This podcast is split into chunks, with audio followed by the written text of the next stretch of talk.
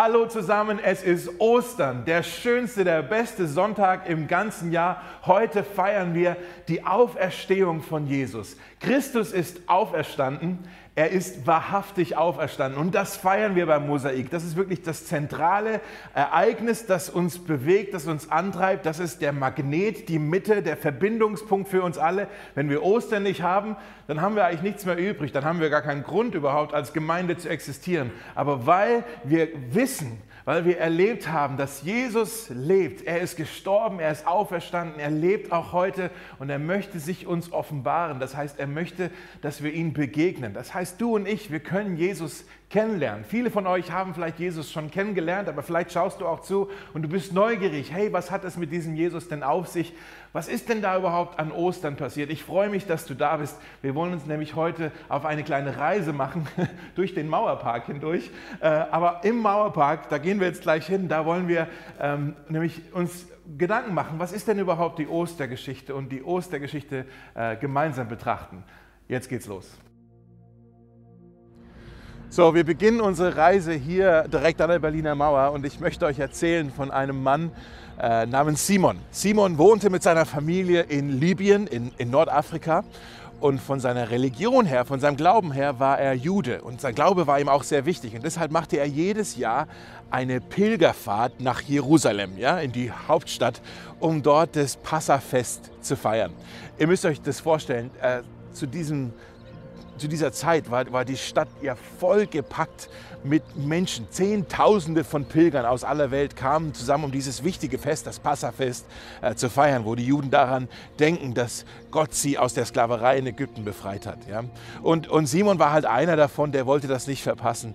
Äh, ich stelle mir vor, dass er irgendwo außerhalb von der Stadt eine Unterkunft organisiert hat und dann äh, an diesem besagten Freitagmorgen stand er schon ganz früh auf, ja, und um sich gründlich äh, zu waschen und zu reinigen, weil die Juden, die haben damals geglaubt, man darf nur in den Tempel gehen, wenn man vorher so eine Art Reinigungsritual gemacht hat. Man musste richtig sauber sein und schicke Klamotten anhaben und gut riechen und all das, ja. Und das war aber ne, diese ganze Prozedur schon vorher, dieses Ritual war ein Ritual der Vorfreude. Ich stelle mir vor, ja, der Simon sitzt zu Hause in dieser Unterkunft und freut sich, heute darf ich in den Tempel gehen nach Jerusalem. Jerusalem, um, um dort Gott anzubeten und ihm zu danken, dass er uns befreit hat.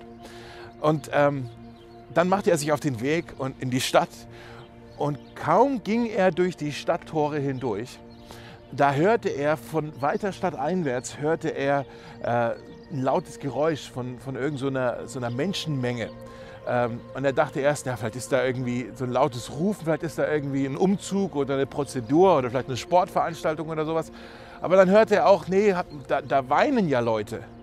Da, da, wird geweint. Und dann dachte er, ja, vielleicht ist es eine Beerdigung heute schon, gleich so früh am Morgen. Und dann hörte er genauer hin und er hörte auch Stimmen, die, die laut ähm, lachten und schimpften, also richtig hämisch lachten. Und er dachte, ja, das, das schaue ich mir mal genauer an, was da los ist. Und, und er ging einfach immer auf diesen Geräuschpegel zu. Er wusste ja nicht genau, wo er hingehen sollte. Einfach den Ohren nach, hier um die Ecke, da um die Ecke. Und plötzlich ging er um ein Haus herum und stand dann direkt vor dieser Menschenmenge. Und er sah, dass da die Fäuste in die Luft gestreckt waren. Er, er sah römische Speere zwischendrin.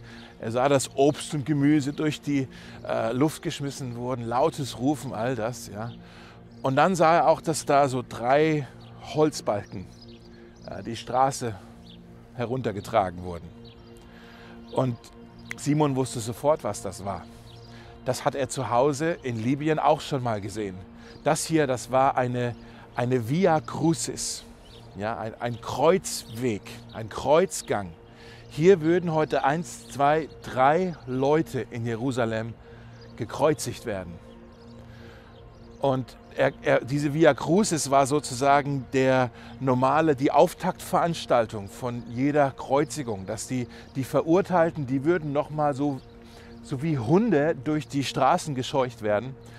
Äh, und alle würden aus ihren Häusern kommen und die Verurteilten nochmal beschimpfen und bespucken, sodass die ganze Schande, die ganze Schmach von der ganzen Stadt nochmal auf diesen drei Verurteilten äh, runterkommen würde, bevor sie dann außerhalb von den Stadttoren irgendwo äh, gekreuzigt werden würden. Und das ist genau das, was passiert war. Und, und Simon, er schaute sich das an und, und er, er sah auch, dass einer von den drei Verurteilten scheinbar ganz äh, besonders viel ähm, Aufmerksamkeit ähm, bekommen hatte. Also einer von den drei, das war einer, der war ähm, im Gesicht schon ent, entsetzlich entstellt, so als ob er die ganze Nacht hindurch schon total äh, verprügelt wurde und, und gefoltert wurde. Und, und er war auch völlig entkräftet, ja, als ob er seit Tagen nicht richtig geschlafen hat. Und Simon dachte sich, der, der stirbt doch, bevor die überhaupt die Stadttore erreichen. Der ist doch schon völlig fertig. Und er war neugierig, wer dieser Typ war. Und er fragte einen der anderen Schaulustigen und sagte, wer ist, wer ist denn der hier? Was hat der denn gemacht? Ja, und der andere sagte, ah, das ist Jesus aus, aus Nazareth. Der Pilatus hat ihn gerade äh, verurteilt, äh, dass er da am, am Kreuz jetzt sterben würde, außerhalb der Stadt. Und Simon fragte, was hat er denn gemacht? Und dann sagte der Schaulustige, ja, ich weiß auch nicht so richtig. Ich glaube, er war ein Rabbi, er hat irgendwie von Gott erzählt und hat die Menschen geheilt. Und Simon verstand es nicht und sagte, deshalb, deshalb bringen die den jetzt um? Und der zuckte nur mit den Schultern und lachte und gab keine Antwort mehr. Und Simon schaute dann genauer hin und, und er merkte, dass hier nicht alle sich darüber freuten, dass dieser Jesus hier jetzt verurteilt werden würde. Da waren auch Menschen dabei, vor allem Frauen, die haben wirklich laut geklagt und bitterlich geweint. Und an einem Punkt hat Simon auch mal was zu diesen Frauen gesagt er konnte es nicht ganz verstehen, weil da auch so viel Lärm war. Irgendwie sowas wie, sie sollten eher um sich und irgendwie oder um ihre Kinder sollten sie lieber weinen oder so. Und dann wirklich nur ein paar Schritte danach äh, ist Jesus auf den Boden gefallen, völlig entkräftet. Simon dachte, der ist jetzt tot. Aber nee, der, der bewegt sich noch, der ist einfach nur, der kann nicht mehr. Der wird das, selbst das Kreuz ja nicht mehr, mehr tragen können. Und dann sah er, dass die römischen Soldaten umrum, die wussten wahrscheinlich auch nicht so recht. Und einer von den römischen Soldaten schaut dann direkt auf Simon, direkt in die Augen. Und er sagt, du da, trag das Kreuz. Und wir müssen das wissen, die, die Römer damals, die hatten das Recht, immer wenn die irgendwas transportieren dürften, dürften die jeden Nicht-Römer befehlen, etwas für eine Meile für sie zu tragen. Und deshalb blieb jetzt Simon eigentlich keine Wahl. Er konnte jetzt hier nicht Nein sagen. Er, er hatte keine Wahl. Er musste jetzt das Kreuz für diesen Römer tragen. Dann nahm er also diesen Holzbalken auf sich. Und das müssen wir auch kapieren. Dieser Holzbalken, das war, die haben geglaubt, dieses Holz sei verflucht gewesen. Das war unrein. Versteht ihr, Simon war ja eigentlich auf dem Weg zum Tempel. Der wollte ja eigentlich dort Gott anbeten. Aber diesen ganzen Plan, den konnte er jetzt aufgeben weil er dieses Holz berührt hat, das da unrein ist. Er, wenn er jetzt in den Tempel gehen wollte, nachdem er das Holz berührt hat, müsste er zuerst wieder nach Hause gehen, sich nochmal gründlich waschen, gründlich reinigen, neue Klamotten und dann dürfte er in den Tempel gehen. Aber jetzt hat er diesen Holzbalken auf sich geladen und musste jetzt dieses Kreuz tragen auf einmal. Und er sah, dass die Soldaten jetzt Jesus wieder aufhalfen und dann ihn die Straße runterschubsen. Und er musste jetzt diesen Holzbalken Jesus hinterhertragen. Und so ging diese Prozedur dann weiter und, und, und er, er, sah richtig vor sich, wie ähm, die, die Blut und die Schweißtropfen von, von Jesus vor ihm auf den Asphalt fielen. Und so machten sie sich langsam auf den Weg aus der Stadt heraus, durch die Stadttore heraus und dann auf einen kleinen Hügel hinauf. Hier würde jetzt das Urteil vollstreckt werden. Und der Römer sagte, der Simon soll einfach das Kreuz da äh, auf den Boden schmeißen. Das hat er dann gemacht. Und dann wurde er zur Seite gestoßen. Es gab also diesen einen Soldaten, der, der Golgatha schon vorbereitet hat, der schon dort war, der etwas früher gekommen ist, um sich darum zu kümmern. Und als Jesus dann zu diesem Soldaten gebracht wurde, hat der Soldat sofort festgestellt, dass Jesus äh, fürchterlich ausgepeitscht war und fürchterlich aussah. Und der Soldat dachte, dieser Typ sieht irgendwie gar nicht aus wie ein Mensch. Äh, der ist so ausgepeitscht worden in der Stadt. Und er hat ihn kaum, er, kaum erkannt und Jesus konnte sich kaum auf den Füßen halten. Und für so einen Soldaten war es häufig sogar eine Genugtuung, im römischen Namen diese Verbrecher zu bestrafen. Aber irgendetwas war anders an diesem Jesus. Also normalerweise war das so, dass man das Kreuz der nahm, man lag es auf man hat es auf den Boden gelegt und man hat den Verbrecher dann genommen und hat dann versucht, den ersten Nagel in die Hand von diesem Verbrecher reinzuschlagen. Und der Soldat wusste, dass der erste Nagel immer das Schwierigste war. Und die Verbrecher würden schreien und würden sich wehren und würden die Soldaten verfluchen. Und bei Jesus war es ganz anders. Jesus wehrte sich nicht. Jesus verfluchte seine Peiniger nicht. Er hat aufgeschrien in Schmerzen, natürlich. Und es war irgendwas seltsam an dieser gesamten Situation, weil normalerweise ist das die größte Niederlage im Leben eines Menschen, so umgebracht zu werden. Aber bei Jesus fühlte sich das irgendwie mehr wie ein Sieg an. Jesus verfluchte die Soldaten nicht, sondern er guckte sie mit einem seltsamen, liebevollen Blick an und sagte, Vater, vergib ihnen, was sie tun, denn sie wissen nicht, was sie tun. Was der Soldat wohl in so einem Moment gedacht haben muss. Die gesamte Atmosphäre bei dieser Kreuzigung war komplett anders als alle anderen Kreuzigungen, die er vorher erlebt hatte. Und sie richteten das Kreuz auf und die Leute lachten und machten sich über diesen Jesus lustig. Nicht weit von dem Kreuz entfernt äh, standen ein paar Frauen herum und auch ein Mann war dabei. Die freuten sich nicht, die jubelten nicht, die machten sich nicht darüber lustig, dass Jesus jetzt hier am Kreuz hing. Die, die weinten bitterlich, die waren, die waren entsetzt bei dem, was sie gerade mit ihren eigenen Augen mit ansehen mussten. Der Mann, der da stand mit den Frauen, das war Johannes. Johannes war der beste Freund von Jesus gewesen. Er hat vor drei Jahren etwa hat er alles stehen und liegen gelassen, um diesen Jesus nachzufolgen, um ihm ja um, um, ihm zu folgen, um zu sehen, was er tun würde. Und er war drei Jahre lang mit ihm unterwegs und die beiden sind beste Freunde geworden und die sind durch die ganze Provinz gewandert. Und Johannes hat sehen dürfen, wie, wie Jesus überall äh, Menschen berührt hat. Er hat gepredigt, er hat die Geheimnisse Gottes so wunderbar erklärt und offenbart.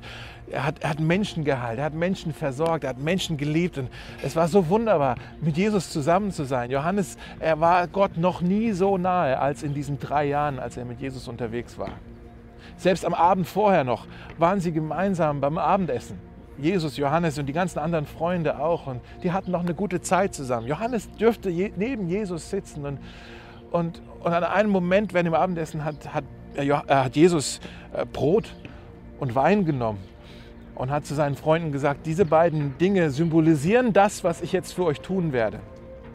Und die haben sich angeschaut, die haben es nicht ganz verstanden, was meint er denn jetzt schon wieder? Und, und er hat gesagt, ja, so wie das Brot zerrissen wird, äh, so wird auch mein Leib zerrissen werden. Und so wie der Wein ausgegossen wird, so wird auch mein Blut ausgegossen werden. Und die Jünger, die Freunde von Jesus, die haben es nicht ganz verstanden, was Jesus damit meint. Und jetzt stand Johannes vor diesem Kreuz und schaut da hoch wie sein Freund da oben leidet. Und er dachte, aber das kann doch jetzt nicht der Plan gewesen sein. Das kann doch nicht sein, dass, dass der Messias, der Befreier, der Retter der Welt jetzt an einem verfluchten römischen Kreuz enden würde. Das, das kann doch nicht der Plan gewesen sein. Und, und, und er schaut hoch zum Kreuz und, und er hört Jesus wimmern vor Schmerz und dann merkt er, der Jesus, der, der betet. Mein Gott, mein Gott, sagte Jesus, warum hast du mich verlassen? Und Johannes dachte, ja, das scheint jetzt tatsächlich passiert zu sein. Gott hat Jesus verlassen. Gott ist nicht mehr bei ihm. Alles andere gibt doch keinen Sinn. Gott hat ihn, Jesus ist von allen guten Geistern verlassen. Er ist jetzt hier ein, äh, verflucht von Gott selbst. Es ist so, als ob er geplagt wird von Gott, von Gott geschlagen, von Gott verflucht, von Gott erniedrigt. Gott ist nicht mehr bei ihm. Und dann bei den Frauen, die da dabei standen, waren auch Maria Magdalena, die äh, wurde von Jesus selbst geheilt. Und dann war auch die Mutter von Jesus, Maria, die war auch da.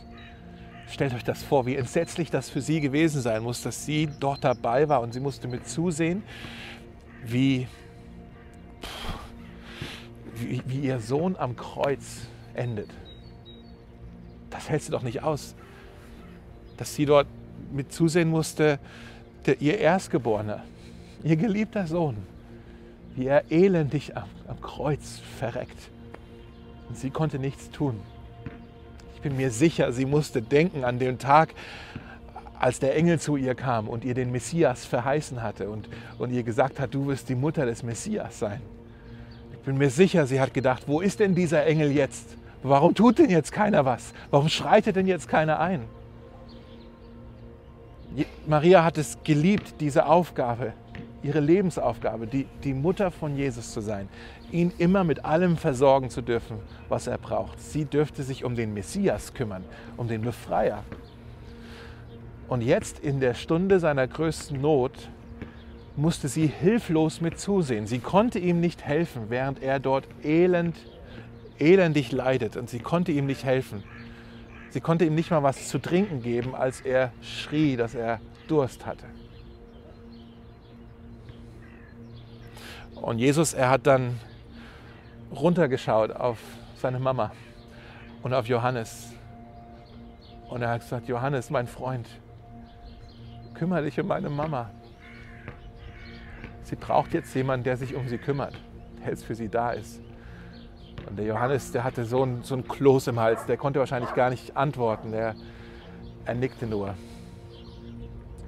Und dann war es so um die Mittagszeit, ähm, es ging 12 Uhr, die Verbrecher und Jesus, die hingen jetzt schon mehrere Stunden dort am Kreuz, kämpften und jeden Atemzug.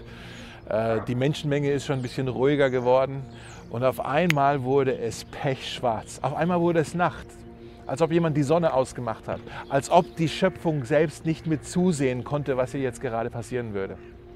Für drei Stunden war es einfach dunkel, pechschwarz. Johannes und die Frauen, die blieben aber am Kreuz. Und sie, sie wollten Jesus nicht alleine lassen dort am Kreuz. Und immer wieder waren sie sich unsicher. Es war ja so dunkel, die konnten ja kaum was erkennen. Immer wieder waren sie sich unsicher, ob, ob Jesus überhaupt noch gelebt hat oder ob er schon gestorben ist. Aber dann haben sie gesehen, ah, nee, ich glaube, er hat sich gerade wieder bewegt. Oder sie hörten wieder ein, ein Wimmern vor Schmerz. Und so ging das dann noch mal drei Stunden etwa weiter. Und dann hörten sie, wie Jesus ein letztes Mal laut aufschrie und dann in sich zusammensank am Kreuz und betete ein letztes Gebet. Aber, Vater,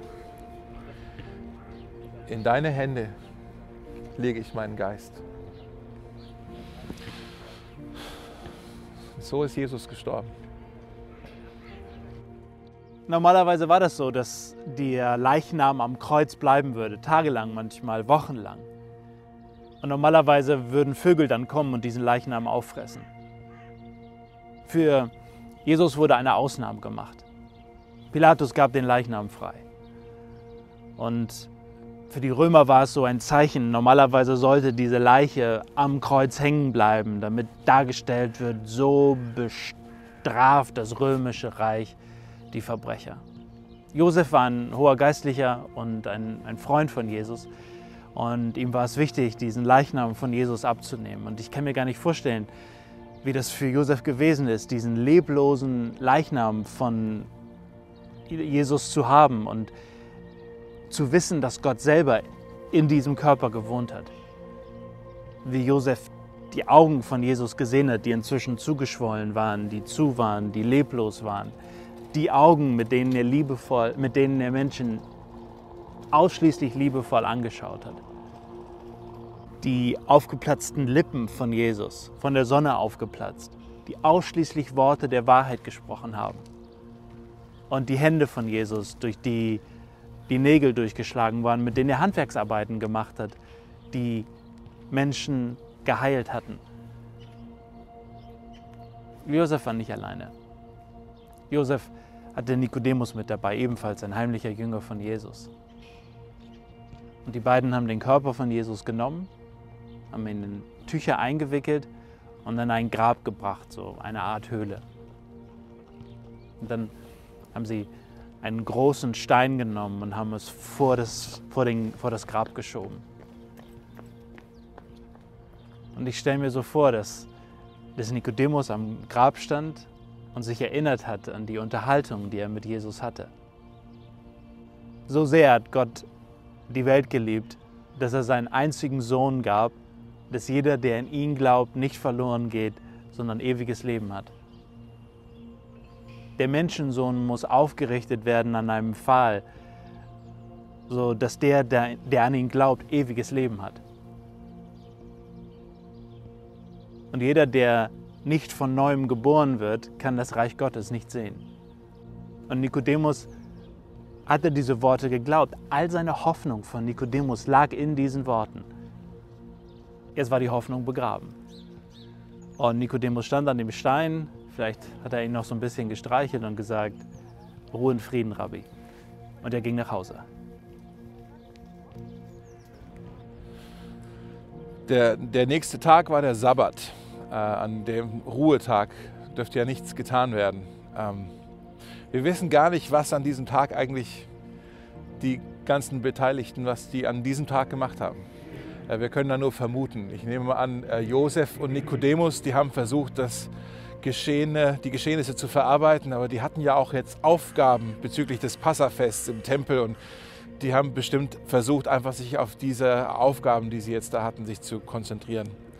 Ähm, Simon, der Kreuzträger, äh, ist völlig von der Bildfläche verschwunden, zumindest vorerst. Ähm, der Soldat, der die Kreuzigung äh, ja, überwacht hatte, der, von dem hören wir auch nichts mehr. Wir wissen nur, dass er, als Jesus am Kreuz dann gestorben ist, wohl nochmal gesagt hat, wahrlich dieser Mann ist wirklich Gottes Sohn gewesen. Ähm, Johannes hat die Mutter von Jesus, die Maria, mit nach Hause genommen, das wissen wir. Die anderen Jünger, die hatten sich ja eh schon vorher, als Jesus verhaftet wurde im Garten äh, Gethsemane, haben die sich ja schon aus dem Staub gemacht. Wie Feiglinge haben sie sich jetzt gefühlt und wie die sich wohl gefühlt haben müssen an diesem Samstag, an diesem Sabbat. Petrus vor allem. Der ist ja noch heimlich hinterher, um zu schauen, was ist denn passiert mit diesem Jesus. Und er wurde angesprochen von Leuten, die gesagt haben, hey, du warst doch auch einer von den Nachfolgern von diesem Jesus. Du gehörtest doch da auch dazu. Und dreimal, noch bevor es morgen wurde, dreimal hatte er geleugnet, dass er Jesus überhaupt kannte. Und jetzt hat er sich wie ein Versager gefühlt. In der Stunde, in der sein Herr, sein Meister, der Messias, als er ihn am meisten brauchte, hat er ihn im Stich gelassen. Er war so enttäuscht mit sich selbst. Jesus, der hatte ja über Petrus gesagt, hey, du bist der Fels, auf dich will ich meine Gemeinde bauen. Jesus hatte so viel Hoffnung in Petrus gehabt, aber Petrus wusste, er hat jetzt die Erwartungen nicht erfüllen können. Er war ein Versager, er war eine Niete. Und die, die Frauen um Maria Magdalena, die waren auch gezwungen, still zu sitzen an diesem Tag. Die hatten eigentlich noch verschiedene äh, Düfte und Balsam und Gewürze und all das vorbereitet, weil sie gerne dem Leichnam von Jesus noch eine letzte Ehre erweisen wollten. Das war damals so ein bisschen der Brauch. Aber jetzt war es Sabbat, da dürfte man das nicht tun. Deshalb mussten die auch komplett stillhalten. Und die waren wahrscheinlich irgendwo, ich habe mir überlegt, ob die gemeinsam geweint haben. Bestimmt haben sie gemeinsam geweint. Ob sie miteinander geredet haben über die Geschehnisse oder saßen sie einfach nur zusammen und haben sich angeschwiegen. Denn was gab es denn bitte jetzt noch groß zu besprechen? Maria Magdalena wollte sich das nicht nehmen lassen. Sie wollte unbedingt morgens zu diesem Grab gehen und dem toten Jesus noch einen Besuch abstatten. Es war noch dunkel, sie tapste sich langsam den Weg entlang und irgendwann kam sie dann in die Nähe von dem Grab. Sie erhob ihren Blick und sah, dass das Grab offen stand, dass der Stein vor dem Grab zur Seite gerollt war. Maria war außer sich und sie wusste nicht, was sie machen sollte und sie dachte, ich renne einfach zurück jetzt in die Stadt. Und sie rannte zurück und hat dann Petrus und Johannes gefunden. Und Maria war außer sich, konnte kaum atmen und sagte, warum haben sie ihm das angetan? Warum konnten sie seine Leiche nicht in Ruhe lassen? Warum haben sie sein Grab geschändet? Und Petrus und Johannes, die rennen los, die machen sich auf den Weg direkt zum Grab. Sie wollten sehen, was da wirklich passiert sein könnte. Und sie rennen los und Johannes kommt zuerst an und bleibt am Eingang von diesem Grab stehen und schaut als erster Mensch von außen in das leere Grab hinein. Und er sieht da eine Leere, niemand da. Da liegen nur Tücher rum. Und dann kommt Petrus an. Petrus, der Draufgänger, der bleibt nicht wie Johannes brav am Eingang stehen, sondern er rennt in das Grab hinein und stellt sich direkt vor die Stelle, wo der Leichnam von Jesus lag. Und er sieht die Tücher, mit denen sie Jesus eingewickelt hatten, die Leintücher, die liegen hier, zusammengefaltet, ordentlich. Und das Tuch, das Gesichtstuch, was auf dem Gesicht von Jesus lag, das ist auch hier zusammengerollt, ordentlich. Und Petrus denkt sich, hey, wenn jetzt hier irgendjemand das Grab schänden wollte, so wie Maria Magdalena gesagt hat, dann hätte der doch, doch bestimmt hier äh, Chaos hinterlassen und nicht Ordnung. Wenn hier jemand den Leichnam geklaut hätte, warum lässt er dann die Tücher zurück? Irgendwas stimmt doch hier nicht. Wer auch immer hier war, hat nicht Chaos, sondern Ordnung hinterlassen. Und Petrus denkt sich, und ich kenne nur einen, der Ordnung ins Chaos bringt.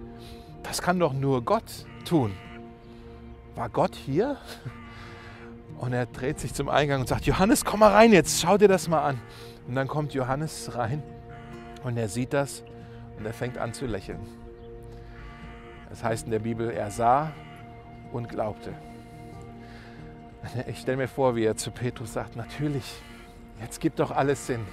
Jetzt ergibt doch alles, natürlich ist er nicht hier. Er hat es uns doch vorausgesagt.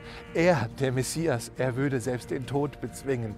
Er würde die Sünde besiegen. Er würde uns das Leben schenken, das ewige Leben. Das kann er uns schenken, weil er selber der Herr über den Tod ist und der Herr über das Leben ist. Er ist nicht hier.